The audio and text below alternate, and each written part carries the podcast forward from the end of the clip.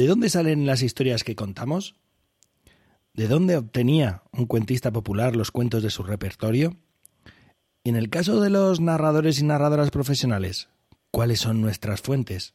Es más, ¿hay alguna cuestión ética en este asunto que ataña directamente a los cuentistas que han hecho de contar cuentos su oficio, su modo de vida? Comenzamos.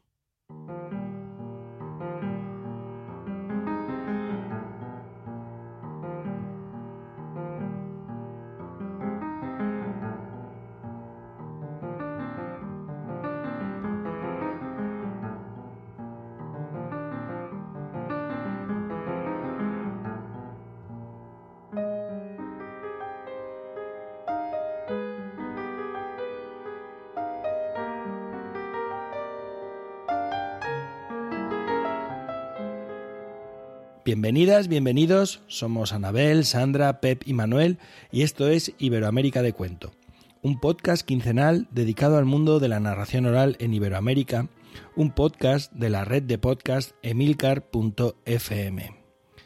Hoy, en nuestro capítulo número 45, vamos a hablar de las fuentes de los cuentistas, es decir, de dónde salen los cuentos que contamos. Pero antes, saludemos a los compañeros, a las compañeras. ¿Qué tal, amigas? Amigo, ¿cómo estáis?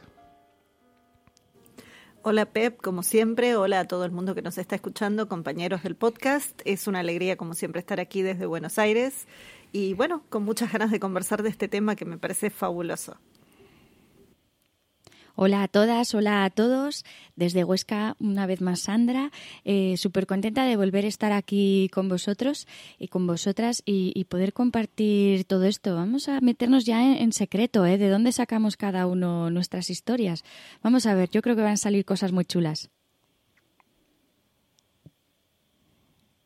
Pues como a mí me encantan los, los secretos, pues nada, eh, maravilloso el estar aquí de nuevo y compartir este ratito hablando de, de, esto que nos apasiona tanto. Recuerdo que estoy en Alcalá de Henares, Patrimonio de la Humanidad y cuna de Cervantes.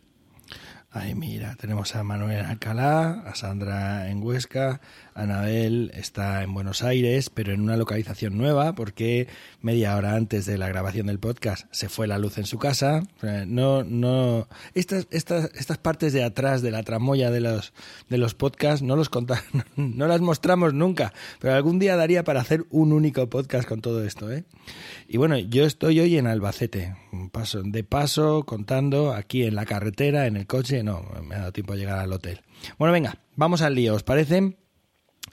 Y eh, si, si, no, si no os incomoda, si nos parece mal, podemos comenzar o podemos meternos en harina y hablar primero sobre cómo adquieren los repertorios los narradores y narradoras populares. O sea, sería como un primer bloque, un, un anticipo, un preámbulo y por supuesto le hemos pedido a Sandra, que es la que sabe más de, de esta cuestión, que nos cuente cuál es su experiencia, qué es lo que sabe, qué es lo que ha preguntado, qué es lo que le han contado los narradores populares. Bueno, pues lo cierto es que todos tenemos idealizada la imagen de familias alrededor del fuego escuchando historias y en realidad era así. La cadena de transmisión oral se encargaba de eso, de que uno contara y otros recibieran, de que uno les hicieran despegar a otros mundos y otros estuvieran receptivos a dejarse llegar, de que ese narrador supiera enamorar con sus palabras para los que lo acompañaban y de ese modo se quedarán con la historia y pudieran asentarse en la memoria del siguiente escalón de la, de la cadena. A base de oír historias, el oído se educaba, la imaginación se desarrollaba y el músculo de escucha crecía, ayudando a que el sujeto se convirtiera en el nuevo narrador. Pero no estamos hablando de que todo el mundo supiera muchos cuentos, sino de que cada uno se quedaba con las historias que más le gustaban. Por eso hay gente que es buena contando cuentos, otra contando chistes, hay quien aprende romances casi sin querer, o hay otras que son como enciclopedias de refranes. Y, por ejemplo, en el Archivo Pirenaico de Patrimonio Oral, en la presentación de, Eva una vez, pues ya se reflexionó un poco como esto, eh, sea, sobre este tema. Y, hablando del cuento, se decía que, como bien sabían nuestros mayores, el cuento es ante todo un acto de aprendizaje. Con él nos iniciamos en nuestra lengua o por mejor decir, en nuestra habla, que es la materia viva con la que se construye la lengua, y en la literatura, como la forma más elevada de comunicación. Aprendemos a engañar y a reír y por él sabemos además desde el cobijo del hogar de los peligros que acechan más allá de las puertas de nuestra casa. La experiencia de los hombres se ha encerrado en los cuentos, configurando un imaginario que nos liga a nosotros, a los nuestros y a una determinada visión del mundo.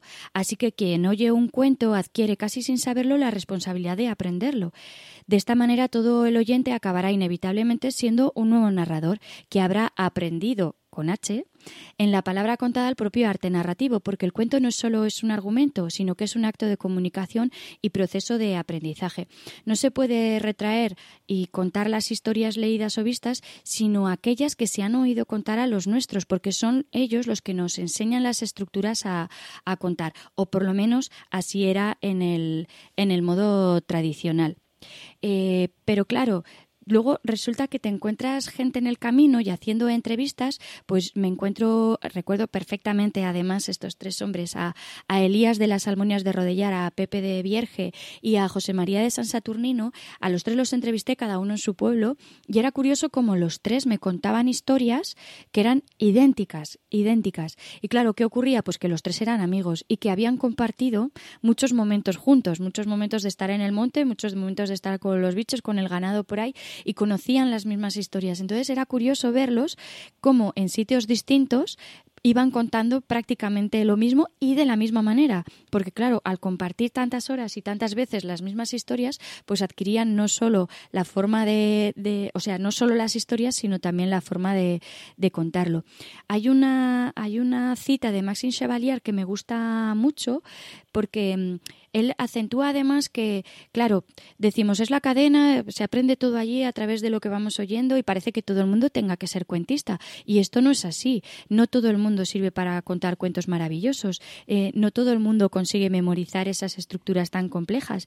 Y él dice que, claro, que ahora como que se, o en la época cuando él escribió, dice, parece que tenemos mucho aprecio a los cuentos maravillosos, pero sería absurdo despreciar los cuentos jocosos, por el motivo muy sencillo de que los cuentos maravillosos son largos y complejos y exigen, y siempre han exigido, a narradores especializados. En cambio, un hombre cualquiera, una mujer cualquiera, puede referir un cuento, puede contar un cuento chistoso, porque la estructura es mucho más sencilla y es más accesible. Esto me, da, me da que pensar porque parece que la cadena de transmisión oral solo se encargaba de transmitir maravillosos o, cuentos larguísimos y no es verdad. La cadena también mm, transmite cosas mucho más sencillas y más accesibles. Por eso ahora cuando hacemos recopilaciones, claro, nos cuesta mucho encontrar gente que siga contando cuentos maravillosos, pero en cambio encontramos mucha gente que cuenta chistes o que cuentan chistes jocosos o, o cuentos de curas y caseras que son mucho más sencillos con estructuras más simples que son más fáciles de retener. Y otro, otro punto que me interesaba mucho, si me dejáis seguir, es el de los romanceros, porque es curioso cómo hay abuelas, sobre todo mujeres, que, que saben romances, que me recitan romances además largos, eh, complejos, y, les preguntas de dónde lo han aprendido y entonces ellas te dicen que de los ciegos.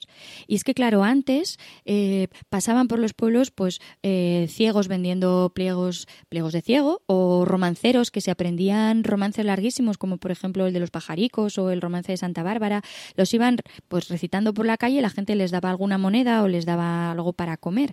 Y esta gente que solía pasar varias veces al año era seguida por todos los críos. Y claro, muchos de ellos se aprendían estos romances.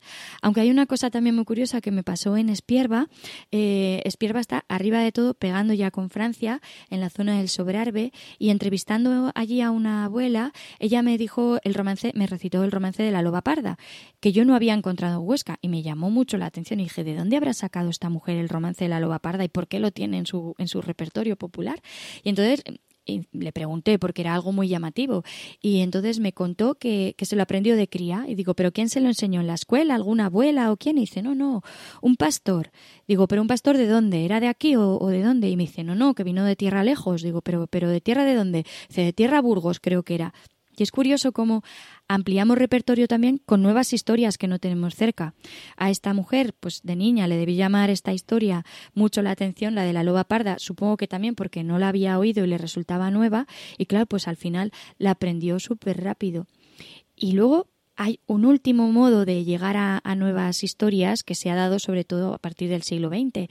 Y, de ello me acordé el otro día pensando en Abelina, que era una, una señora que entrevisté en, en Larués, y ella era la, hija pequeña de una casa bastante pobre, que además eh, recordaba una casa muy oscura, su madre murió al darla a luz y siempre tenía allí como, como una pena muy grande.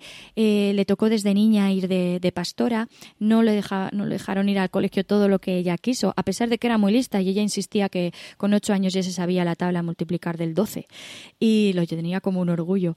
Y entonces ella me decía que, que sí que se aprendía cuentos y cositas de la gente que tenía alrededor, pero que su pasión era los periódicos. digo, ¿cómo que los periódicos?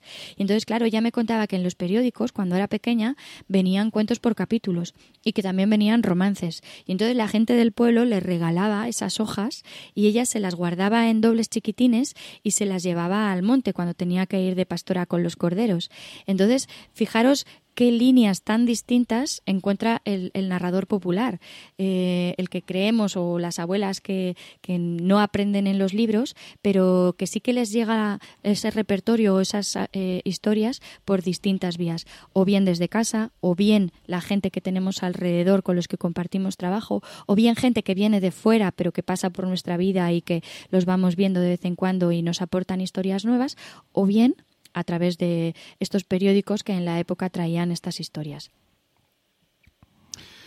Bueno, eh, yo, por aportar un par de cosillas, es que te iba escuchando y según te iba escuchando, iba recordando. Por un lado, eh, contaba de esto último, eh, Walter Benjamin, que lo hemos citado en algún otro podcast, en el narrador, cuenta de dos tipos de narradores populares. ¿no? El, el narrador, digamos, agricultor, que es el narrador que cuenta los repertorios locales que cultiva la tierra, eh, la tradición local y el narrador viajero, digamos, que es aquel que emprende viaje y trae repertorios de otros lugares cuando vuelve a la aldea, ¿no? esos dos tipos.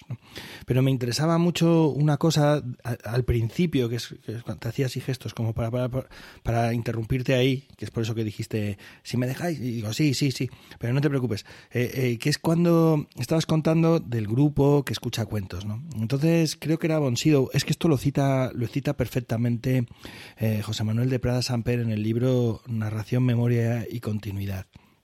Él dice ahí que Bonsido eh, diferencian de dos tipos de narradores em, no, populares, narradores en general, pero aplicados siempre como al ámbito popular tradicional. ¿no? Eh, uno son los narradores pasivos y otros los narradores activos. No, no, recuerdo, a lo mejor me estoy equivocando con los términos concretos, ¿eh? pero creo recordar que era así. Entonces, los narradores pasivos son todos. Todos los que escuchan cuentos conocen los cuentos. Todos los conocen, pero muchos de ellos no tienen por qué contarlos bien.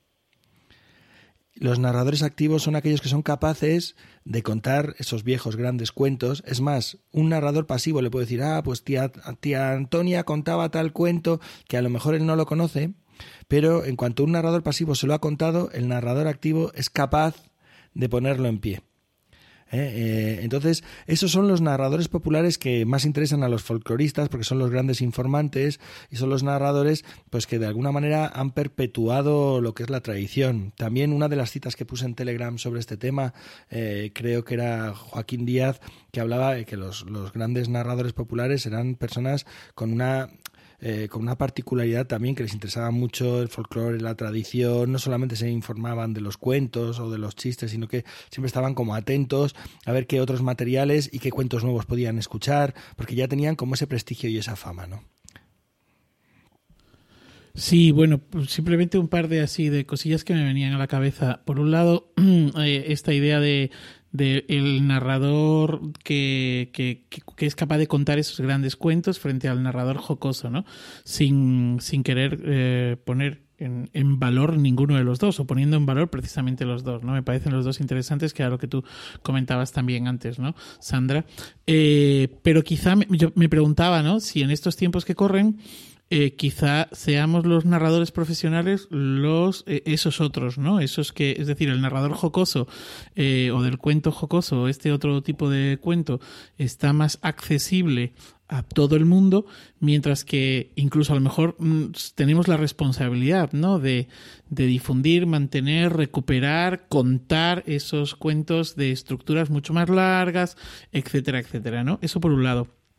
Y luego, por otro lado, eh, he visto perfectamente cuando hablabas de, de, esta, de esta mujer de, eh, del pueblecito este pegado a Francia y demás que decía, no, esto, esto, pues un pastor que venía de más allá, pues de más allá a lo mejor de Burgos, ¿no?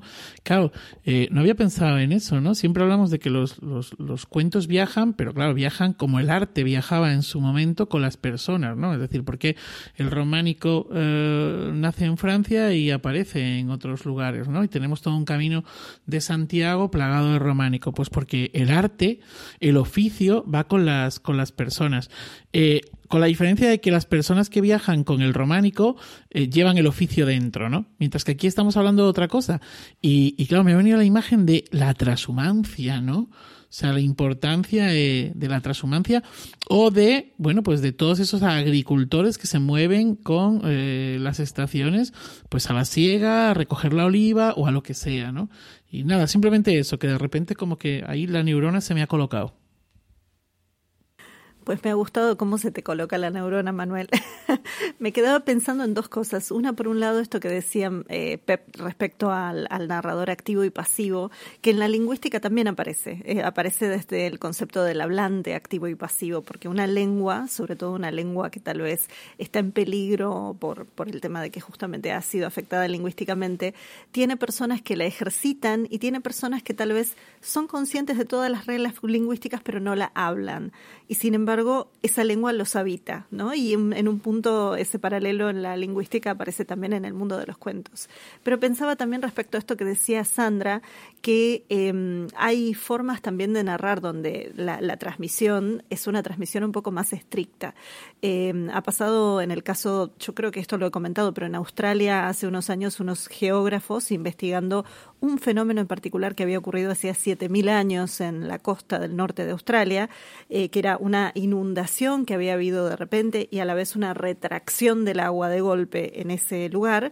Bueno, esto tenía una, una, eh, un, un, un, reflejo, estaba espejado en un relato tradicional que hacían los aborígenes australianos locales. Y esto tenía que ver, cuando se empezó a hacer la investigación respecto a cómo se transmitía este mito, esta narrativa mítica en particular, se transmitía, eh, siempre se enseñaba a través de tres generaciones, o sea, tenía que haber tres generaciones presentes para poder transmitir específicamente ese mito. De esa manera, el mito tenía, digamos, herramientas o, o, digamos, el relato era lo más fidedigno posible y en un punto reflejaba este fenómeno geográfico que habían registrado ellos. Entonces, tenemos como esta, esta mirada tan eh, más, más popular y más de lo, lo, activo que es la tradición oral que se va transformando y a la vez eh, dentro de estas mismas transmisiones también incluso aparecen, por ejemplo, genealogías, aparecen otro tipo de transmisiones que también son familiares a veces, pero que eh, responden tal vez a reglas más estrictas. Y pensando en esas reglas estrictas y en lo que decía Manuel, pensaba que aunque no es el mismo tipo de profesionalidad, ha habido narradores profesionales en el pasado histórico nuestro, eh, porque aquellos que se dedicaban a los cantares épicos, justamente la transmisión era a través de maestro-discípulo en muchos casos. Y entonces ahí también teníamos una forma de contar y de narrar y de registrar estos relatos de una manera, digamos, más como dentro de un gremio o dentro de un oficio específico. Eh, pero, pero me quedaba pensando justamente en toda esta diversidad de formas de transmisión. Y la antropología en ese sentido hizo un registro o un rastreo de algo de esto. Eh, y lo que a veces no nos damos cuenta también es de que algunas otras formas de registrarlo han sido a través de eh, no solo la palabra, sino y tampoco de la escritura, sino también de otros objetos o registros de la memoria. Los juegos de hilo, las pinturas rupestres, las pinturas en cuero. Eh, hay un montón de eh, juegos y elementos y movimientos y gestos e incluso danzas que están contando historias y que también se van transmitiendo. Y tal vez eso después alguien que no danza lo convierte en parte de su repertorio oral, eh, más allá de que, bueno, obviamente el relato pierde un aspecto de su... Eh, de, de, cómo se contaba tal vez más tradicionalmente, ¿no? Pensando en estas historias que también van circulando incluso dentro de un propio pueblo me dejáis, si me dejáis que vuelva un momentito sobre dos cosas. Mira, interesante lo que has dicho, Pep.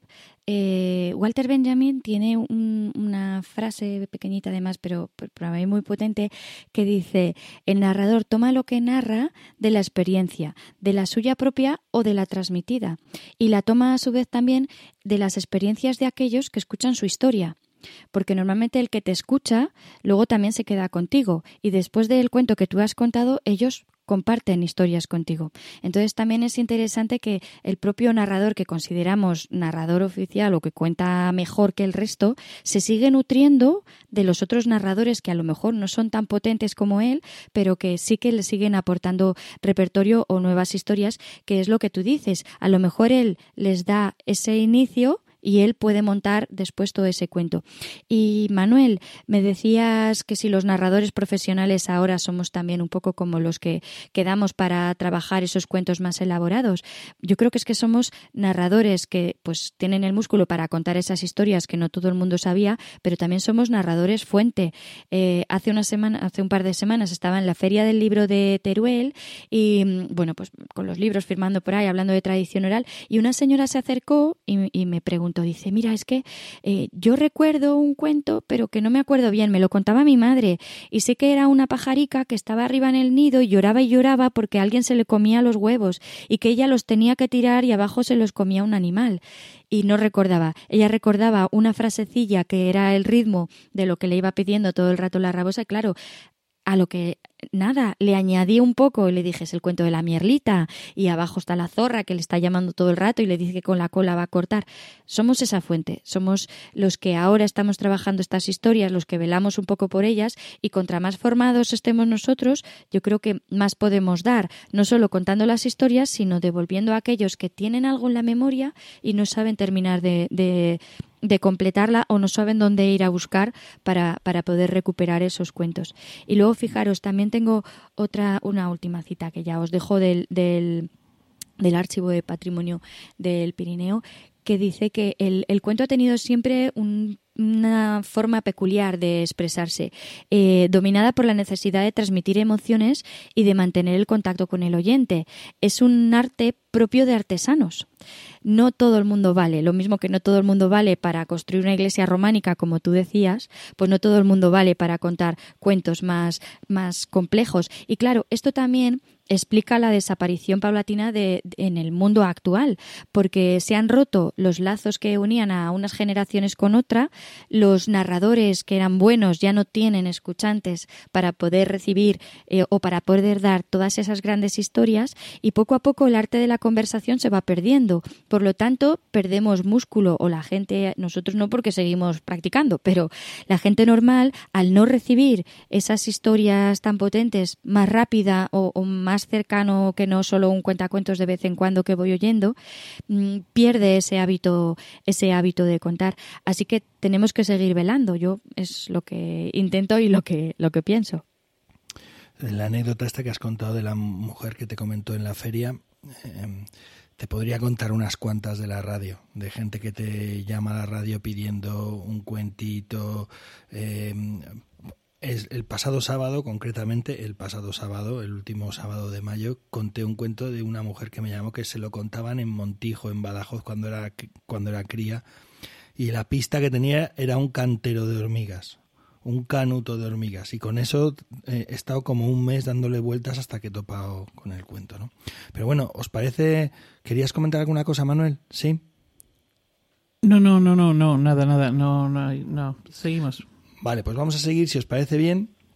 Eh, ya hemos visto que los narradores tradicionales, populares, activos, eh, se han nutrido de, bueno, del pueblo y de los contextos de, narración tradicionales. eh, y bueno, y de algunos otros eh, modos, de algunos, con algunos otros recursos, pero desde hace unas cuantas décadas existe el oficio de cuentista profesional. Existe, de hecho, desde hace mucho tiempo, porque siempre ha habido la figura del profesional, generalmente vinculado a las cortes o vinculado a los eh, pueblos, eh, en fiesta, por ejemplo, estos narradores, estos jugulares de boca que se iban moviendo de un lugar a otro, ¿no? Eh, entonces, los cuentistas profesionales ya no me quiero referir tanto a otras épocas, sino me gustaría ceñirnos ahora ¿Qué diferencias hay con respecto a los cuentistas tradicionales? Eh, si queréis hacemos como una pequeña clasificación, no, tanto clasificación, sino como matización para ver la diferencia entre, entre unos y otros, ¿eh? y, nos metemos en cómo es la cuestión del repertorio con ellos. Entonces, yo mm, consideraría el narrador profesional el que ha hecho de contar cuentos su oficio. Es decir, por lo tanto, cobra por ello y paga sus impuestos fundamentalmente pues por esa actividad. Mientras que el narrador popular, tradicional, el narrador natural, tiene otro oficio y además cuenta cuentos a un público generalmente cercano, familiar, en un contexto generalmente no escénico, no escénico, no profesional. Eh, esto lo hemos citado en algún momento, ¿no? En un contexto como seguro, donde él se siente muy cómodo, muy, muy tranquilo, ¿no? Entonces, ¿os, ¿os, va bien así? ¿Queréis mm, comentar alguna cosa, matizar estos dos, estas dos propuestas? Silencio en el podcast. Venga, que voy yo.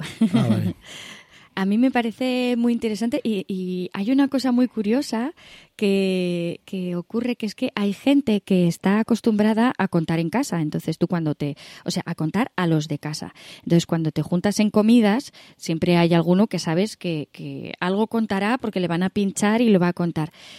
Y, a veces me ha ocurrido que te dicen, venga, pues Sandra, cuéntate uno. Y haces, ostras, espera, como que no estoy preparada, me, falta aquí. y es curioso que, que, es como otro chip, para mí por lo menos es como otro chip. Eh, una cosa es el, el, cuento maravilloso o el cuento así más de, de espectáculo o de escenario. Y otra cosa cuando estamos ya en corto, en casa o, o que buscas otro tipo de cuento que sabes que va a picar más o que, o que va a más la atención, pero así, ¿no? En, en cerca. Entonces, es curioso estas dos modalidades de contar. Y luego, otra cosa que aquí me parece interesante es que hay una diferencia importante igual que digo que tienes esas personas que siempre sabes que van a contar cuentos, lo que ocurre muchas veces es que siempre cuentan las mismas historias, que su repertorio no es que sea muy grande. Que te encuentres a alguien que tenga siempre novedades es complicado. En cambio, claro, ¿qué ocurre con los narradores? Si trabajas sobre todo dentro de la misma zona, lo que estás obligado es a renovar repertorio constantemente. Entonces siempre sigues buscando historias para poder tener nuevas que dar a la gente, porque claro, ya te tienen tan vista que, tienes que ir renovando. Entonces, al narrador popular podríamos decir como que no se le exige ese, esa necesidad, no cobra por ello, no tenemos por qué exigirle que cuente historias nuevas. Además la gente como que ya lo tiene asimilado que venga, otra vez nos va a contar o lo típico que siempre dicen, mira, el abuelo trae la batalla, ¿no? En cambio, el narrador profesional sí que te sí que estás obligado a tener un nuevo repertorio. Si sigues trabajando más o menos también en, para, para un mismo público, no vas a estar siempre contando las mismas historias.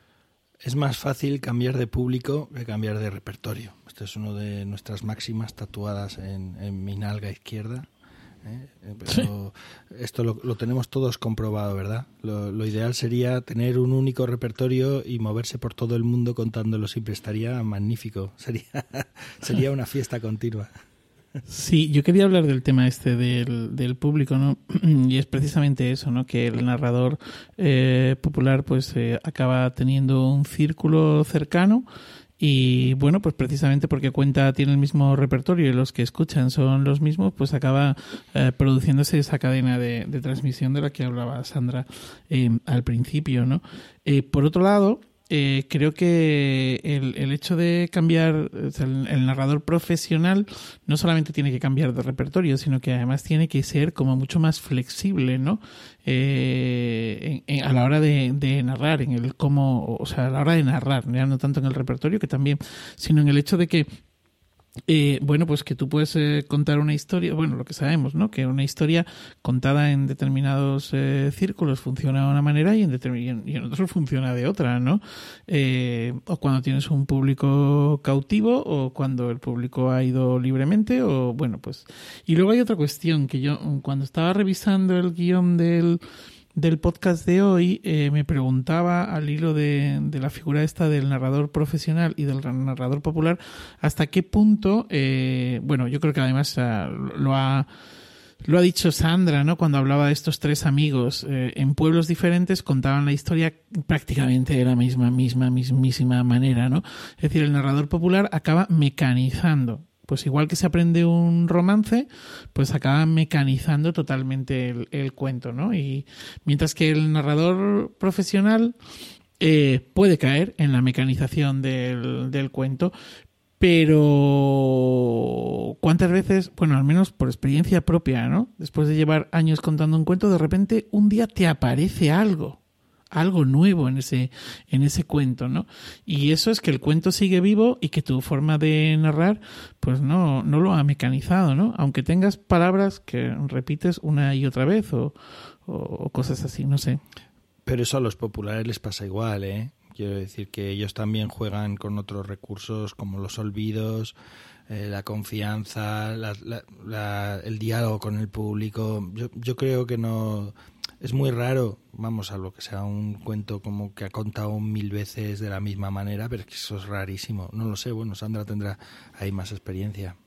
No, y yo creo que luego lo bonito también de un cuento, por muchas veces que lo hayas contado, es que siga fresco y aunque tengas estructuras memorizadas, que sabes que hay partes que las cuentas siempre igual, que pase cualquier cosa en la sala y tú lo puedas meter allí y, que el cuento no esté cerrado siempre a las mismas palabras.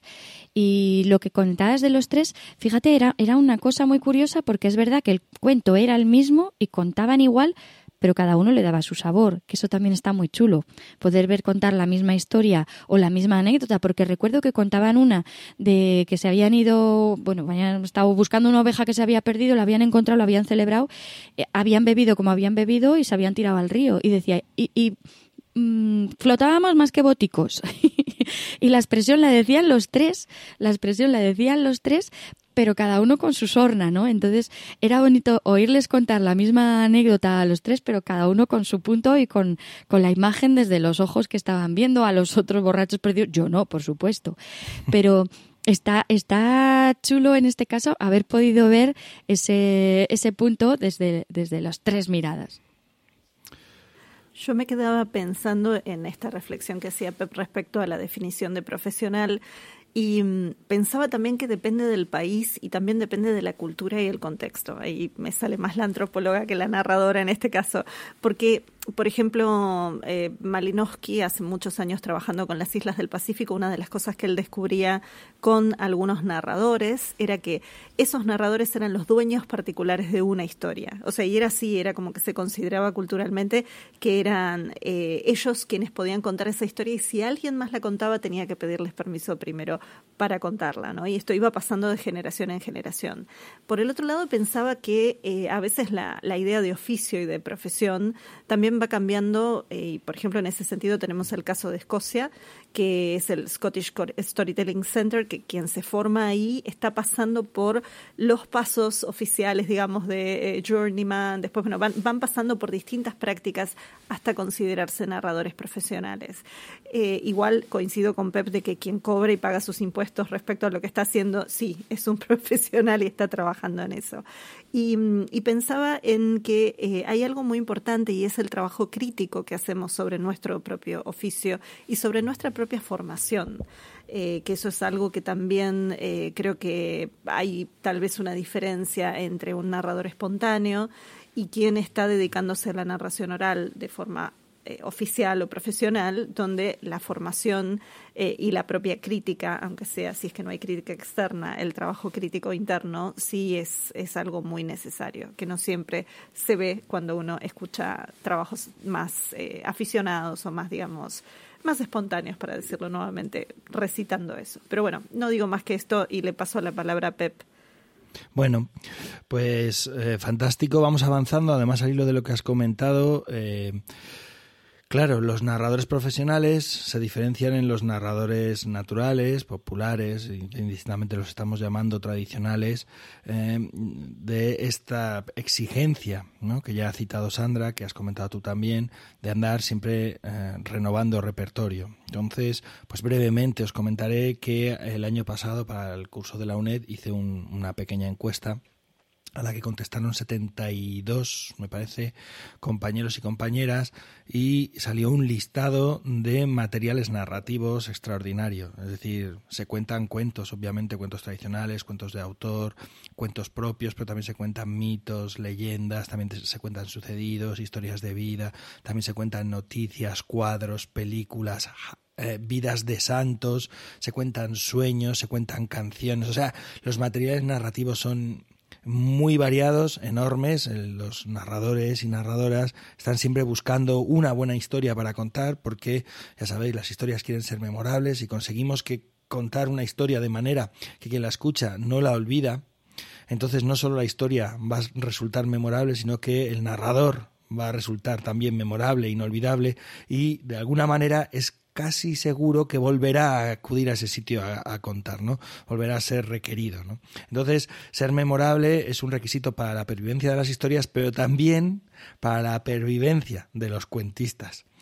Entonces, los materiales son muy variados, pero mm, eh, citando otra, otra entrevista que hice hace unos pocos años a varios compañeros y compañeras, ah, preguntándoles a qué dedicaban el tiempo que no estaban, eh, ese tiempo en el que no estaban en escena y la gran mayoría del tiempo ah, la dedicaban a la búsqueda de, textos para contar. O sea, había una parte pues a las redes, una parte a, los papeles legales, fiscales, una parte a los presupuestos, una parte, etcétera. Todas estas cosas, contestar correos de trabajo y tal, pero el grueso del tiempo era la búsqueda de los materiales narrativos. El grueso del tiempo, me refiero un, un 80, 85, un 90% del tiempo estaban siempre ahí, ¿no?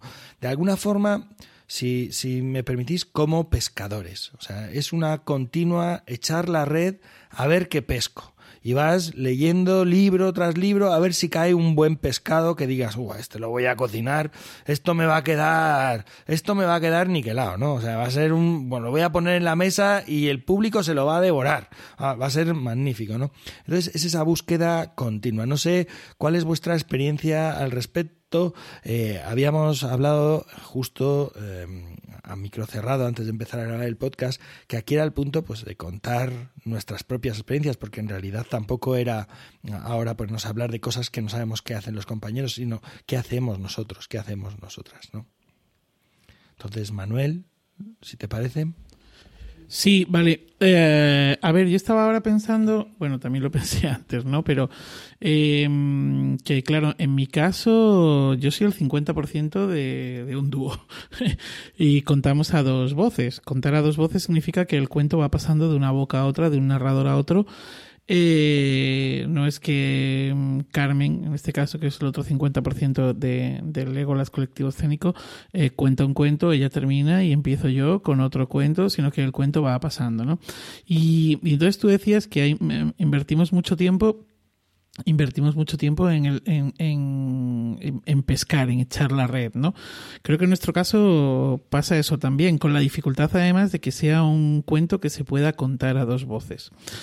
Nosotros contamos mucho, bueno, contamos eh, cuento tradicional, pero contamos mucho eh, para público familiar.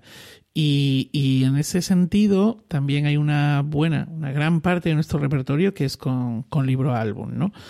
Eh, y entonces, bueno, pues eh, una de las cosas que en las que invertimos muchísimo tiempo y dinero es en, en, leer, en leer mucho, en, en encargar ese tipo de, libros, ese tipo de, de, historias, y entonces ver, ¿no? Y, y descubrir tesoros que, eh, bueno, pues que nos permiten precisamente el jugar a dos voces. A este, a este respecto, porque no, no quiero extenderme aquí, pero hay un artículo que escribí precisamente sobre esto de contar a dos voces en la web de, de AEDA, en narracionoral.es, podéis encontrar un artículo mío sobre, sobre esta cuestión, eh, en el que hablo precisamente, reflexiono sobre lo que es contar a dos voces y también sobre esos textos que cuando caen en tus manos dices, este, este es, ¿no? Es ese buen, este es el pescado, este es ese, ese buen pez que, que, que, vamos a, cocinar, ¿no? Eh, por la dificultad precisamente que, que entraña el, el, contar a dos voces. Y luego, en nuestro caso también, o en mi caso, pues claro, es que hay mucha parte de ensayo, de ensayo conjunto, porque eh, bueno pues cada uno se busca sus tiempos y sus maneras para ensayar pero claro al final es un trabajo que en el caso de los que estáis aquí y supongo que de la mayor parte de los que nos están escuchando que cuenten eh, profesional o no o sea de manera profesional o no pues es un Juan Palomo no yo me lo guiso y yo me lo como. Sin embargo en nuestro caso tenemos que pactar cosas no porque tenemos que intentar ver las mismas imágenes para poder crear esas eh, imágenes, ¿no? Pero sois una rara avis. Quería preguntar algo, querías decir algo. No, que te digo que sois una rara avis, que es que, eh, o sea, es muy particular la forma vuestra de contar. Y luego, yo esto solo te lo lanzo. Contar, que contáis bastante con álbum, eso no es contar a dos voces, ya eso es contar a tres porque el álbum es, uno más ahí. O sea, que tenéis, tenéis un lío en escena, amigo, que Sí, no, te arriendo la ganancia. Efectivamente, sí, sí. Creo que hay, voy a hacer un artículo, contar a tres voces. Porque es verdad, ¿no? Es verdad, es verdad. Contar con el objeto físico, con las ilustraciones y con el texto, pues precisamente es eso, ¿no? Comprar a tres o a cuatro, o a cuatro, o a cuatro voces, ¿no? A ver, Sandra, Anabel, ¿nos contáis vuestra, a qué dedicáis el tiempo libre? ¿A qué dedico ¿Y en qué lugar se enamoró de ti? Pues eh, eh, esa es la realidad, que hay mucho trabajo que tenemos detrás que la, que la gente no ve. Yo me nutro mucho de pues lo que hago de recopilación de tradición oral, también por dar valor precisamente a, eso que, recojo. No siempre ha sido así, hubo épocas en las que no contaba tanto tradicional, siempre he tenido cuento tradicional, pero a lo mejor no era el 90% como hago ahora. Eh, de hecho, recuerdo épocas, eh, estuve contando para las bibliotecas municipales de Huesca varios años, todos los sábados, todos los sábados una hora de cuentos, al mismo público, porque normalmente además eran las mismas familias que repetían o no eran las mismas, pero vamos, era todo gente que te conocía, a lo mejor aparecían una vez al mes o dos veces al mes, pero eso implica eh, mucho repertorio. Y claro, no, no, me daba tiempo a preparar repertorio tradicional para poder atender, porque ya sabéis que los cuentos tradicionales sí que necesitan más tiempo para, para poder trabajarse y, y que estén bien para, para poder contarlo.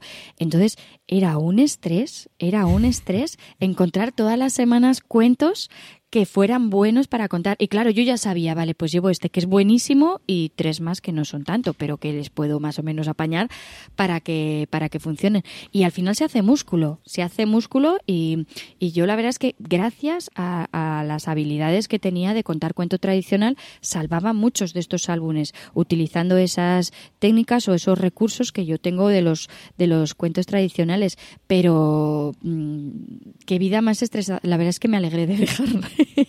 todos los sábados estas, estas sesiones.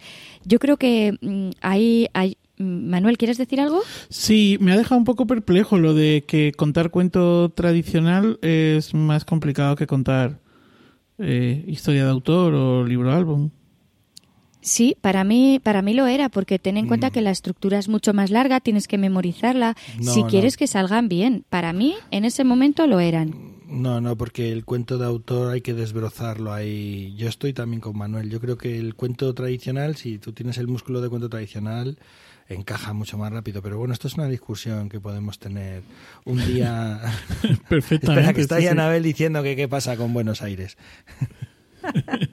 Más bien es que pasa con el cuento tradicional. Yo en ese sentido coincido con, con Sandra de que los cuentos tradicionales llevan trabajo, pero llevan trabajo no desde el lado de tal vez contarlos, como, como decís vos, Pep, eh, hay un músculo, hay una rítmica, además, bueno, justamente lo que tiene la oralidad en el cuento tradicional es que ya está listo para ser contado, pero sí eh, desde el contexto. Eh, a mí me lleva muchísimo tiempo de investigación extra, muchas veces, darle ese, esa carne o ese universo que rodea el cuento tradicional y entonces, bueno, paso mucho de investigación también, o sea, no solamente es encontrar el cuento, sino también el contexto cultural, por ejemplo, del cuento que a mí me puede servir, que no necesariamente lo voy a narrar, pero que yo sepa cuál es el contexto. Digo, por ejemplo, en una de las salas de audio que teníamos en, en Twitter, eh, me acuerdo Sandra contándonos que estábamos hablando de la niña que riega la albahaca y Sandra nos dice, bueno, y en este pueblo la gente, las jóvenes que quieren casarse, sacan la albahaca, una maceta, una planta de albahaca para avisar que están casaderas.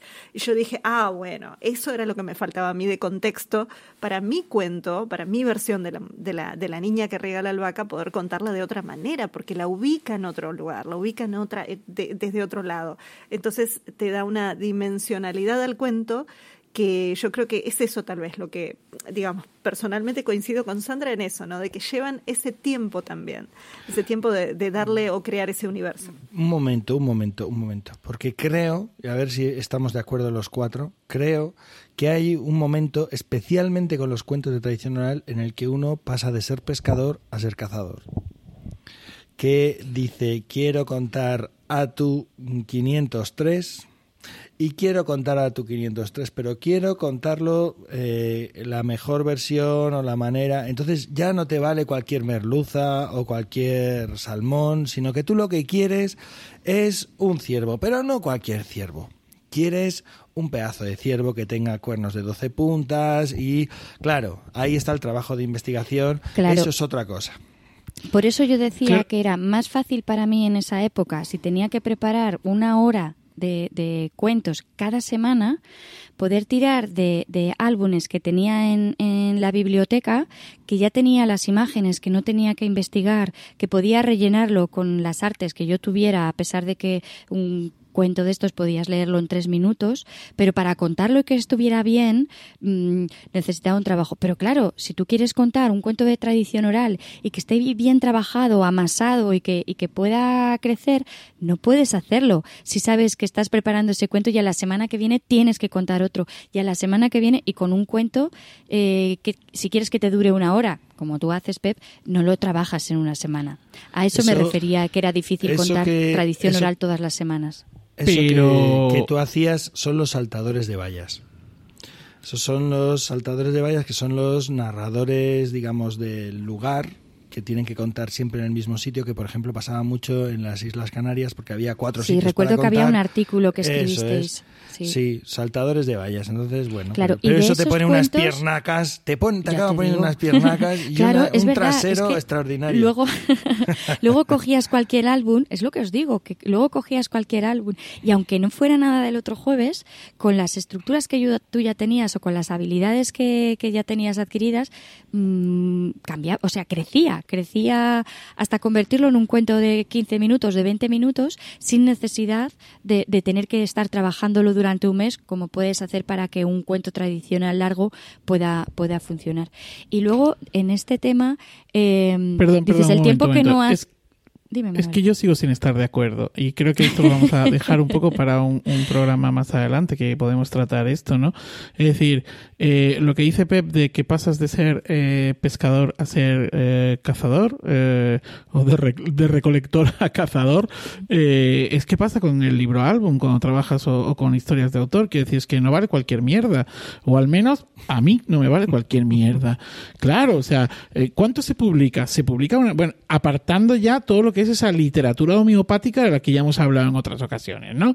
quiere decir ¿cuánto se publica? se publica una barbaridad ¿cuánto tengo que leer y buscar para encontrar una buena historia que quiera contar con o sin libro álbum, pero que no es de tradición. Mucho, mucho. Y también llega ese momento en el que dices, es que lo que yo, o sea, yo quiero contar esto, ¿no? Y empiezas ya directamente, pues eso, ¿no? A ir a la caza de autores concretos, voces concretos, ilustradoras o ilustradores concretos. Eh, y yo creo que, no sé, creo que eh, el músculo no te lo da contar historias de tradición oral. El músculo te lo da contar.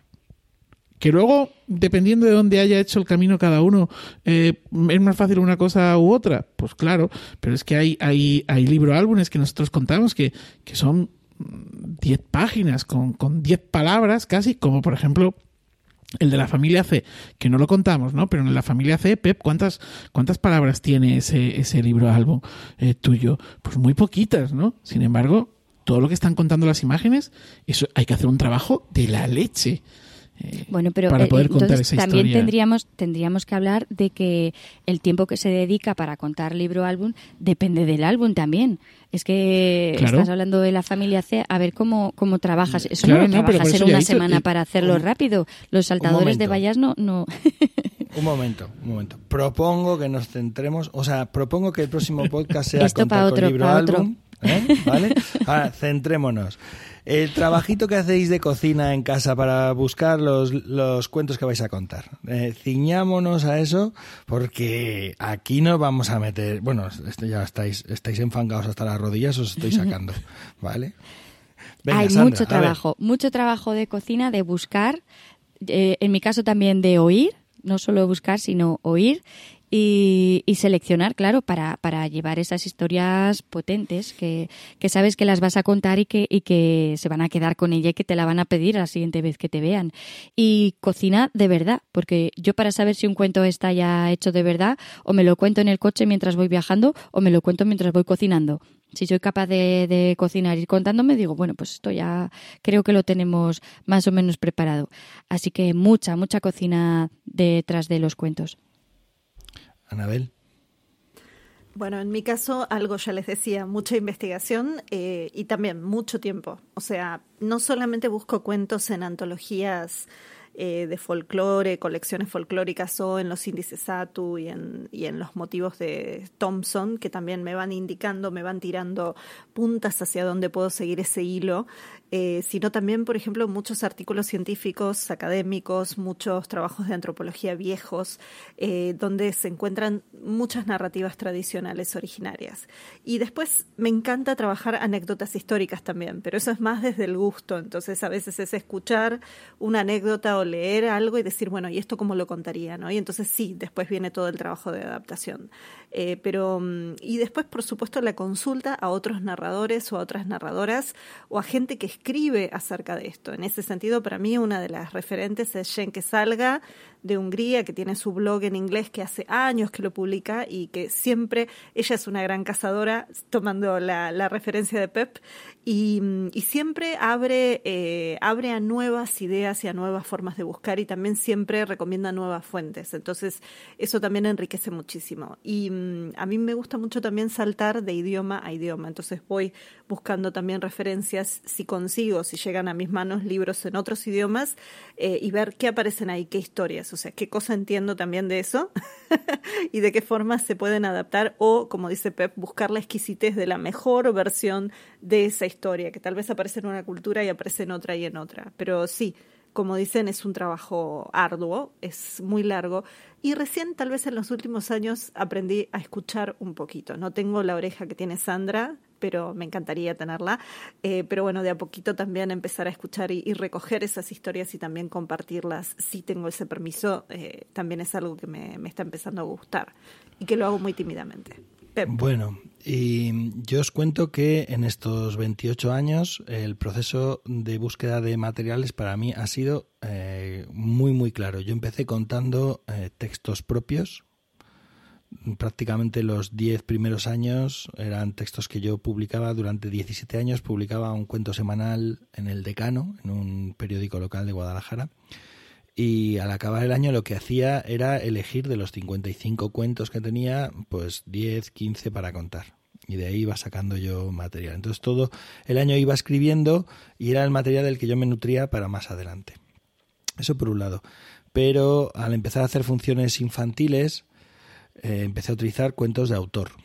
Trabajé mucho cuentos de autor, eh, cometiendo errores. Errores, por ejemplo, mm, ahora sé que uno no puede contar cuentos de autor y vivir de ello eh, porque tiene que pedir por lo menos permiso. Entonces, eh, esto yo hace muchos años no lo hacía, ya ahora es relativamente sencillo escribir un correo a la editorial o al autor que está en redes o que son los que tienen los derechos y pedir permiso para poder contar su, su libro. Bueno, ya no hablamos de hacerlo en línea, eso es otra cosa que yo no, no, no trabajo, pero cuando tengo un cuento de autor en repertorio, siempre he intentado eh, contactar con la editorial o con el autor para pedir permiso. Es así de sencillo. Si te dicen que no, pues bueno, eh, pues no hay peces en el mar, ¿no? Entonces, esto por un lado. Y luego el tercer paso ha sido los cuentos de tradición oral, que yo empecé a contar en el 90. Bueno, empecé a contar cuando contaba para público adulto, todos los cuentos obscenos que yo contaba eran de tradición, porque no encontraba cuentos que me interesaran, salvo los de, los de tradición oral. Pero eso, con el paso de los años, ha ido entrando en los demás públicos, en los demás ámbitos, ¿no? Y eh, prácticamente en los últimos 10 años y sobre todo en estos 4 o 5 últimos años el cuento de tradicional pues eh, lo tengo metido tanto para público infantil como para público juvenil como para público adulto y ha sido el proceso entonces lo que sí he notado sobre todo en el último digamos en los últimos tres años ha sido como un cambio muy importante a partir de lo de la radio ¿eh? Eso de contar cuentos todas las semanas en Radio Nacional, pues me ha hecho como, coger una... Es un poco saltador de vallas, pero como me lo he planteado, que cada semana leo un libro nuevo, hago una pequeña reseña, saco colecciones nuevas, en fin, eh, hago lo, lo que puedo lo que puedo, lo que puedo. Pero ha sido muy interesante porque me doy cuenta que mi interés sobre todo es por las colecciones primarias. Mucho más que las colecciones secundarias. Me refiero a colecciones secundarias tipo Italo Calvino o eh, esas otras colecciones que hasta, hasta ahora eran como las grandes bueno, lo que me volvía loco, me encantaban esas colecciones. Sin embargo, las colecciones primarias ahora es como que ya ahí lo, lo tengo todo, eh, lo encuentro todo, lo disfruto a tope, es absolutamente maravilloso. ¿no? Esas colecciones que muchas veces no están, los textos no están romos, sino que están como llenos de aristas, de imperfecciones, de, de algunos olvidos, algunas expresiones eh, complicadas y bueno, que tienen un sabor, una fuerza, un, espesor, una, un valor que para mí no hay otro. pero creo que todo ha sido como un camino natural hasta llegar aquí, que, que espero que no sea el final, sino que es como el tesoro en el que me encuentro ahora y que más adelante pero no que no voy a hacer es estudiar inglés, Anabel, ni francés para meterme ya a saltar a otras lenguas. Estoy loco ya con esto, con esto tengo de sobra. Disandra. Eh, ahora que has dicho lo de francés, eh, eh, fíjate cuando al principio que contaba un poco más libro, libro físico, me encontraba con el problema de que a veces te veías a otros narradores o, o, tenías público que contabas cuentos físicos y decían, ah, este me lo ha contado fulanita, ah, este ya lo he visto, este... Mm", y decías, ostras, es que al final utilizábamos más o menos los mismos cuentos casi todos. Y decías, hay que, hay que darle una vuelta, hay que hacer algo porque no puede ser que estemos todos contando las mismas historias. Entonces, eh, yo que al, principio sobre todo iba a contar a Francia, lo que hacía era que cada vez que pasaba para allá o si, pues yo que sé, cualquier excursión o cualquier cosa que íbamos por allá, pues siempre terminaba en alguna librería o en algún sitio mirando cosas nuevas. Y lo que hacía era traerme libros franceses que no estuvieran por aquí, porque claro, mm, si no veíamos que, que, todo el mundo lo traía. Entonces pasó una cosa muy curiosa porque con el libro de un libro de Coquinos, eh, yo me lo traje de Francia antes de que estuviera publicado en España. Y, era muy gracioso porque luego la gente iba a las librerías y decían, buscamos el, bolito amarillo de Sandra Araguas. Y decían, ¿el qué? ¿El qué? y, y no, no había manera de que encontraran. Y al final, una librería de Zaragoza que trae muchos libros franceses me escribió y me dijo, pero ¿qué cuento estás contando tú de un bolo amarillo? Y digo, ah, pues uno que se llama... El Betulé, que se llama un libro. Y dijo, vale, vale, pues ya lo tenemos fichado. Y ya luego llegó aquí a, a España, pero, pero era curioso. y tengo más, utilizo, de los pocos que utilizo, suelo utilizar franceses precisamente por eso, para, para no utilizar los mismos materiales que, que vemos que, que utiliza pues otra gente del, del oficio. Que yo creo que esa es una parte importante. ¿Sabes, mm, Ver también lo que se está haciendo alrededor y y buscar la nota diferenciadora. ¿Sabes cuál es mi récord en locuras de estas de traer libros del extranjero? Miedo, me traje un poco perdido, ¿sabes? ¿Conocéis el cuento este de un poco perdido? Eh, en holandés. Porque estaba en Holanda con mi santa esposa y vi el álbum y dije, oh, esto es buenísimo en holandés. No estaba publicado en español, pero me senté en casita con el libro en holandés y eh, viendo las estructuras reiterativas deduje el cuento y lo estuve contando, lo estuve contando dos o tres años hasta que se tradujo al español, que por cierto, un día en una sesión eh, me encontré con una mujer que sabía holandés. Y le dije, ah, mira a ver si ha coincidido más o menos el cuento. Y me dijo, pues más o menos lo tienes. Pues fíjate, me pasó una cosa muy curiosa. Hace, hace poco, este, este invierno, estuve contando en Oso de Cinca. Había estado como hace 14 años o así en el cole. Y entonces una de las maestras que estaba, mm, ha estado más veces, ¿no? Pero me dijo, oye, trajiste una vez uno de un bolo amarillo que nos encantó. Tráetelo otra vez, tráetelo y vuélvenoslo a contar, que tenemos ya niños que no estaban en esa época. Y, y lo volví a contar y disfruté un montón porque dejé ya de contar ese cuento hace unos años porque al final los que repites tanto al final mueren de éxito que dices estoy aborrecida ya de contarlo y disfruté un montón al volver a, a contarlo y pasó una cosa sorprendente porque los niños lo tenían en clase en español y al acabar se me acercaban y me decían, pero ¿y ese tuyo dónde se compra? Porque es distinto de este. y dice, ay, qué bonito, ¿no? Claro, pues en clase lo verían simplemente leído y tocado y pasado la página y al verlo contado era ya otra historia mucho más armada con un personaje, bueno, que no tenía nada que ver en realidad el cuento francés que yo contaba con el que ellos tenían que simplemente pues iban pasando las páginas al tocar los bolitos. Yo cuento, eh, bueno, me traje en estas locuras así, me traje de Colonia eh, el de siguiente, también con la estructura en, en, alemán. Entonces fotografié, le envié a una amiga que vivía en Alemania y le dije, hazme la traducción, porque por las imágenes yo deducía lo que estaba pasando, pero no quería meter eh, la pata, ¿no? Y luego, eh, claro, nosotros contamos con dos libros. Cuando contamos con el libro álbum presente, sujetándolo y pasando las páginas, son dos. Y a veces, pues pasa que mm, con, con libros que nos han cautivado y que ya están en descatalogados y demás, pues no lo encuentras en castellano pero lo tienes en euskera, en gallego, en... entonces dice, no pone lo mismo, dicen los niños. Estoy pensando ahora mismo en, en A la cama monstruos, que tenemos uno, uno, en castellano y otro en catalán. Y los chiquillos más mayores, los que intentan ver qué es lo que pone, dicen, no pone lo mismo, no, no es el mismo libro. Probad a contar incluso con dos libros distintos que no sea el mismo cuento, a ver qué pasa. Ya es, es que vosotros podríais hacer mucho juego loco, ¿eh? Que sería claro. muy divertido, bueno, de muy hecho, entretenido. A, a, ahí es, hacemos esos juegos locos, o sea, hay, por ejemplo, el cuento este de Algar de El abrazo, como es un cuento que es eh, va contando la historia, lo puedes, pues, puedes empezar por delante o por detrás, depende, ¿no?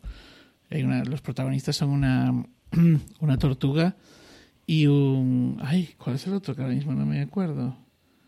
la tortuga y... y el erizo, perdón, que se me había ido el erizo. Entonces Carmen lleva, lleva el erizo, o sea, está contando la historia de un erizo. Y yo estoy contando la historia de una tortuga, hasta que llega un punto en el que las ilustraciones se cruzan. Y entonces se dan cuenta, sobre todo los más chiquiticos, porque los mayores lo pillan más rápido, ¿no? Se dan cuenta de que les está pasando exactamente lo mismo. Bueno, si os parece, porque como siempre nos vamos alargando de más, sí. ¿eh? Eh, si os parece, vamos a, a, tocar un último punto breve, a ser posible, que son las cuestiones éticas con relación al, a las fuentes, al, por, por, lo menos del repertorio, ¿no? Eh, en los cursos de repertorio que doy, yo siempre mm, hablo de dos cosas para mí importantes, a ver qué os parecen, podemos comentar. Por un lado, el tema de los cuentos de autor, que ya lo he anticipado, ya lo he citado un poco, que siempre es bueno pedir permiso. Y por otro lado, eh, que para mí, para mí, y esto es una opinión personal, para mí la fuente de un narrador profesional nunca ha de ser otro narrador profesional. Sabemos el tiempo que se dedica buscando cuentos, el tiempo que se dedica preparando cuentos, el tiempo que ocupa articular un repertorio que funcione por lo tanto, hay que respetar, en mi opinión, hay que respetar el trabajo de los compañeros. No, no es justo, no es bueno que vivamos del trabajo de otros. ¿no? Esa es una opinión que además hemos discutido mucho pues, en foros y, bueno alguna vez ha, ha, habido argumentos en ese, oh, es que los cuentos, los cuentos son de todos, los cuentos populares. Ya sí, los cuentos populares son de todos, pero esta versión la cuento yo, ¿no? Por ejemplo, eh, a mí me fastidia mucho cuando encuentro a un compañero o una compañera que cuenta una versión magnífica de un cuento que me gusta, porque esa versión yo ya sé que no la voy a contar. ¿No? De hecho, y esto lo sabéis, cuando yo encuentro a alguien que está contando un cuento que yo cuento y que me parece que lo cuenta mejor que yo, directamente dejo de contarlo quizás lo paso a, cursos, cuando estoy dando cursos lo utilizo como ejemplo, lo que sea, ¿no? Pero si hay alguien que lo está contando mejor, ¿qué necesidad yo de...? Porque además, si ya lo has escuchado y es mejor, ¿qué posibilidades hay de que no metas tú cosas que o hallazgos del compañero, ¿no? Entonces yo, por respeto, intento siempre ir cerrando. Y eso lo hago con gente a la que aprecio mucho y con gente con la que me llevo mal también. En el oficio ya sabéis que esto pasa. De hecho, me ha, ocurrido en alguna ocasión que he dicho, esta versión es muy buena, pero le falla una cosa que yo resolví. Acercarme y decirle, mira, yo esta parte que creo que a ti te falla, yo la resolví así. Si quieres, quédatelo, porque yo ya no lo voy a contar más. Entonces, estas cosas, esto me pasó la última vez en Alcalá, Manuel, escuchando a un compañero. Y estas cosas me suceden y son cuestiones éticas que yo creo que suman al colectivo. No sé qué pensáis. Sí, yo estoy totalmente de acuerdo contigo con esto que dices. Y, y es verdad que cuando de repente escuchas a alguien que está contando una versión mejor que la que la tuya dices, ostras, es que es muy bueno lo que está contando. Y por lo general renunciamos. O pasamos a tenerlo en, en la recámara, esa recámara de que ese cuento te puede funcionar para los trabajos de encargo, ¿no? Y entonces, bueno, pues dices, pues un trabajo de encargo, pues eh, a este cuento lo... Pero sí que es cierto que eh, como la versión se te ha quedado ya ahí grabada en el hipotálamo, pues pues tienes que andar con pies de plomo para no eh, reproducir los hallazgos del otro. Mm, eso por un lado. Y respecto a lo de los cuentos de autor que tú citabas anteriormente, es así. Nosotros que contamos eh, cuentos de autor, muchos, tenemos el permiso de casi todo lo que contamos. Eh, los que no tenemos es porque o todavía no hemos conseguido hacernos con el, con el contacto o porque directamente no nos han contestado. Nadie ha dicho nada. Y cuando surgió mm, la pandemia, nosotros hicimos muy poco en, grabado, pero sí que hubo algún trabajo de los que se cayó que nos dijeron, oye, mira, ¿qué os parece si contáis eh, alguna historia o si preparáis? Y entonces eh, contactamos con editoriales y con autores para decir, este cuento que lo teníamos autorizado para, nos piden esto, el cuento se va a ver, vamos a citar, tal, podemos hacerlo. Y hubo editoriales y autores que nos dijeron, sin ningún problema. Y hubo otras que nos dijeron, no, por favor porque eso queda. Y como, bueno, pues una cosa es que te den el permiso para, para que tú lo puedas contar, ¿vale? Y otra cosa es que te den el permiso para que lo cuentes y que quede grabado, porque a lo mejor no les mola tu trabajo. Ahí puedo sumar una experiencia de mm, foros que se dieron entre narradores norteamericanos cuando empezó la pandemia porque justamente les pasaba que algunas escuelas y bibliotecas los contrataban para contar en video. Eh, ya que justamente no estaban teniendo la oportunidad de hacerlo presencial. Y una de las cosas que algunos de ellos decían era, bueno, hay que aclarar muy bien en el contrato, y eso hay que ver, obviamente en cada país es diferente, eh, cuánto tiempo de eh, permiso de reproducción tienen, porque también, por ejemplo, una de las restricciones que hacían era, listo, esto se filma, esto queda filmado, pero tienen oportunidad de verlo durante un mes, dos meses. Que no quita que si alguien es pirata lo va a descargar igual, lo va a hacer igual, digo, eso, eso, eso justamente es, digamos, la, la, la cuestión del respeto no de la ética. Pero mm, en principio me parecía muy interesante que parte del debate que surgió entre ellos tenía que ver con esa preocupación, ¿no? Con eh, quién lo va a ver, para quién está dirigido y durante cuánto tiempo van a tener la oportunidad de ver esa grabación. Y eh, el, debate, digamos, terminó en, insistiendo o haciendo una especie de acuerdo entre todos los que estaban ahí participando de que los contratos iban a tener esto a partir de ese momento, ¿no? También nutriéndose de experiencias de otros colegas que lo que había pasado era que habían grabado y había quedado ahí justamente para siempre y que de repente aparecían en otra biblioteca donde ellos no habían autorizado que aparecieran contando su video eh, y etcétera y etcétera. Digo, este, este tipo de problemas. Mm, y eso es algo que acá, al menos en América Latina, no se cuestiona demasiado. O sea, incluso el tema de los derechos de autor, más allá de que, por ejemplo, en Argentina, eh, la, la, Sociedad Argentina de Autores sí tiene un formulario para acciones online, sobre todo si es que se cobran. eh, pero que además tienen que ver con que si uno está contando cuentos de autor, sí hay que pedir permiso a estos autores, sobre todo si se están mostrando los libros. Eh, bueno, eh, no, no siempre se respetó. O sea, muy pocos autores, además, o autoras, por ejemplo, durante la pandemia dijeron, bueno, se pueden usar mis trabajos para hacer online, pero solamente eh, durante esto y para fines de, no fines de lucro.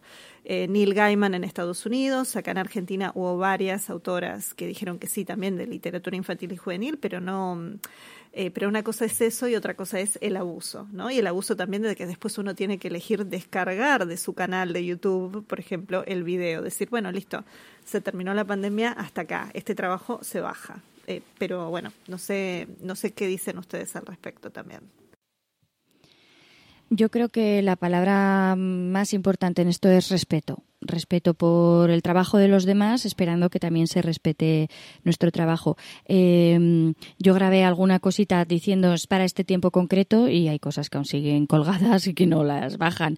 O encontrar vídeos de gente contando mis cuentos, enseñando desde el principio al final sin, sin preguntar y sin decir nada. O encontrarte el vídeo de una niña que ha grabado para la biblioteca y que lo mandaba durante el confinamiento para los niños de su clase. Y dices, pues claro, ¿qué, qué vas a hacer? Mm, aparecer aquí como un ogro o, ver cosas por ahí que ni siquiera nombran ni a la editorial, ni al nombre, ni al, o sea, ni al escritor, ni al, ni al ilustrador. Entonces, yo creo que un poco, bueno, pues gente mm, que lo hacía pues con mucha buena voluntad, sin informarse ni pensar que eso pudiera tener ningún tipo de, de repercusión ni, ni nada. Pero yo creo que sobre todo para la gente del oficio, dejando esto ya aparte de la pandemia, las grabaciones y todo esto, yo creo que lo que hay que hacer es aprender de lo que vemos de los demás, pero no copiar los cuentos. Para mí es algo básico. O, o yo qué sé, pues retirar cuentos de tu repertorio porque lo veas a otra persona, pues ya no lo sé si llegar hasta allí. Eh, yo cuento, por ejemplo, El hombre del saco con dos partes de cuentos que encontré una en Panticosa y otra en, en Riglos, y sí que hay gente que está contando este cuento. Y, por ejemplo, Inés Bengoa lo hace de maravilla, él ha visto contarlo, pero yo no lo quito de mi repertorio. Ella tiene su estilo, yo tengo el mío, cuento además de dónde vienen, de qué partes las hemos sacado y luego en realidad porque a cuántos pueblos puedo llegar yo contarlo, contándolo aquí en Aragón y a cuántos pueblos puede llegar Inés Bengoa a contarlo. Entonces yo creo que también hay un trabajo que no podemos mm, renunciar a ese trabajo. Claro, ¿qué ocurre? Que si Inés y yo coincidimos en algún sitio, bueno, pues ya hablaremos las dos de saber si va a contar el hombre del saco ella y yo no lo cuento porque, porque es estúpido. Pero hay mucho trabajo detrás de, de cada cuento que conseguimos sacar y yo creo que somos conscientes del trabajo que le ha costado al otro también hacerlo. Así que si empezamos por cada uno respetando a los demás, esperemos que, que todos lo, lo hagamos y se respete también nuestro trabajo. Es que hemos vivido, sobre todo al principio, Manuel se acordará, eh, en Madrid había una plaga en los años 90, se copiaba toda la gente, todos los repertorios, y eso fue la muerte. Pero de eso hemos hablado, ha pasado también en Argentina, sí. Eh, bueno, en muchos, ha, ha, pasado en muchos sitios. De eso hemos hablado en otros podcasts, igual que hemos hablado de un tema que yo creo que ya vamos a ir cerrando, ¿eh? que es el, eh, por ejemplo, lo que pasó con lo que pasa con los mapuches, ¿no? Esta cuestión de la apropiación cultural, porque no hemos citado, pero por ejemplo, eh, es que el tema del repertorio da para mucho. Yo me siento muy cómodo con los cuentos recogidos, recopilados en lo que es el arco mediterráneo que es como que hay una identidad, una forma de ver el mundo, ¿no? Entonces, eh, una mirada con respecto al entorno que con la que yo me identifico me siento muy cómodo, ¿no? Entonces, claro, ocurre que hay muchos narradores, narradoras que están contando textos eh, y cuentos de eh, culturas muy distantes, ¿no? A ver, cuéntanos algo de esto, Anabel, y ya vamos zanjando el, el podcast. Bueno, yo me dedico justamente, uno de mis trabajos es específicamente contar cuentos de culturas muy distantes. Y hace 20 años que cuento casi cuentos maoríes de Nueva Zelanda. Y hay una cuestión con los maoríes en particular, pero no solamente con ellos como pueblo originario, que tienen este reclamo de respetar su cultura y de que no haya apropiación cultural. Y mm, tuve la suerte de poder hablar con ancianos maoríes respecto a esto. Y una de las cosas que me decían era, bueno, Ciertas historias las podés contar, ciertas narrativas míticas también, algunas otras, que son, por ejemplo, repertorios de genealogías, eso no podés. Ahora, ¿cómo sabemos nosotros? En realidad es, con ir, es, ir con pies de plomo y que si alguien de esa cultura reclama, tener en cuenta que justamente estamos hablando de sociedades que durante mucho tiempo tuvieron una desigualdad de poder, no tuvieron voz ni voto respecto a dónde terminaban esas historias sagradas, sobre todo. Tal vez no los cuentos populares, pero más aquellas historias que estaban vinculadas a lo sagrado, que terminaron publicadas, objetos que eran para ser vistos solamente por alguna persona, terminaron siendo fotografiados y mostrados por todas partes. Entonces, hay todo un tema con esto de la apropiación cultural que pasa no solo con los mapuches, pasa, bueno, aborígenes australianos en este momento han pedido que no se cuenten cuentos de ellos, excepto que ellos den permiso específico a la persona, eh, porque han sido recopilados y han sido publicados y tergiversados en algunos momentos, o símbolos que aparecen ahí, que ellos los reconocen como símbolos sagrados y de repente están... Eh, se utilizan sin darse cuenta, digo, aparecen sin darse cuenta. Entonces, eh, más que nada tiene que ver con estar atentos porque es algo que a nivel mundial está apareciendo. Eh, así como, digo, nos podemos encontrar con que alguien nos plantee y diga, pero vos no sos de esta cultura porque estás hablando de nosotros sin nosotros.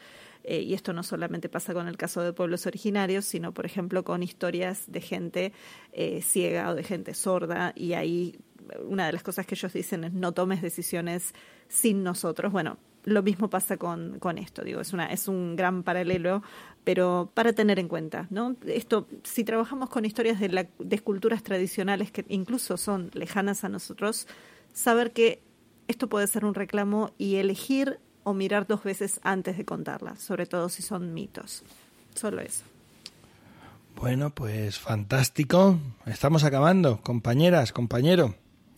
Sin duda, este tema da para mucho, como se ha visto hoy, que nos hemos alargado y nos hemos aguantado aquí tirando del, freno para no seguir hablando. Eh, y, bueno, siempre decimos lo mismo, ¿no? que quizás convendría volver sobre él en algún otro momento, no lo sé, ya veremos. En fin, pero va llegando la hora de decir adiós. Así que, si os parece bien, nos despedimos. Manuel. Sí, bueno, pues nada, que ha sido un placer como siempre y, y, que como llevábamos así mucho tiempo sin, esto es una intimidad, sin quedar para grabar, eh, pues que, que no me he dado cuenta hasta que no estaba, estaba aquí metido en harina con, con vosotras y contigo, Pep, de que os echaba de menos. Mira lo que bonito. Es que no le veis la cara. tiene una oh. carita. Y, Anabel siempre tiene un corazón dispuesto para mostrar la pantalla. De verdad, es que menudo equipazo. En fin. Bueno, pues nada. Pero qué bonitos. Nosotros también a ti. Sandra. Bueno, pues, pues Manuel, deseando que llegue el maratón de Guadalajara y, ya no solo vernos por pantalla, sino además hasta un abrazo y de todo. Oye, Anabel, no, no pongas lloros. tendrás que venir, tendrás que venir.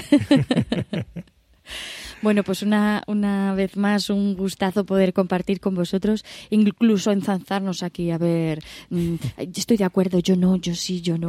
Me encanta, me encanta poder crecer con, con vosotros. Es verdad, si, si a todos estamos de acuerdo, qué aburrimiento, ¿no? no hay, que, hay que aprender, hay que aprender también de lo que no estamos de acuerdo. Un placer, un placer volver a estar con vosotros y nada, os dejo desde aquí Huesca, tierra de leyenda y magia y encantada de volver a liarme en cuanto queráis. Anabel.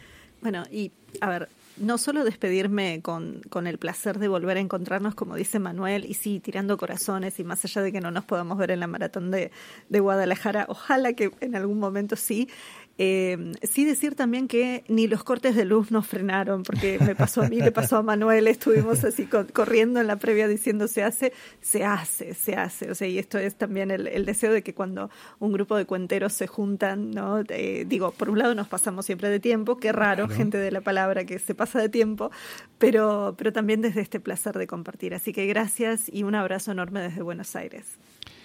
Bueno, pues muchas gracias. Os recordamos que esto es Iberoamérica de Cuento, un podcast quincenal dedicado al mundo de la narración oral en Iberoamérica y realizado por Anabel Castaño desde Buenos Aires, por Sandra Araguás desde Huesca, por Manuel Castaño desde Alcalá de Henares y por Pep Bruno, quien nos habla hoy desde, desde Albacete. He tenido el privilegio de coordinar este cuadragésimo quinto capítulo del podcast. También nos recordamos que Iberoamérica de Cuento forma parte de la red de podcast de emilcar.fm, curiosidad en la web, porque hay programas bien interesantes, y que podéis consultar y comentar todos nuestros contenidos en las plataformas más importantes de podcasting y en emilcar.fm barra de cuento, donde tenéis acceso a nuestras cuentas en Twitter y en Facebook. Gracias, Jota, por tu labor y por estar siempre ahí, incluso en los momentos más complicadicos. Y gracias, Joan, por la música. Abrazos a Andrés y a Nicole, que nos siguen y alientan en la distancia. Y gracias a vosotras y a vosotros por escucharnos, acompañarnos y dar sentido a esto que hacemos. Amigos, amigas, nos encontramos en los cuentos.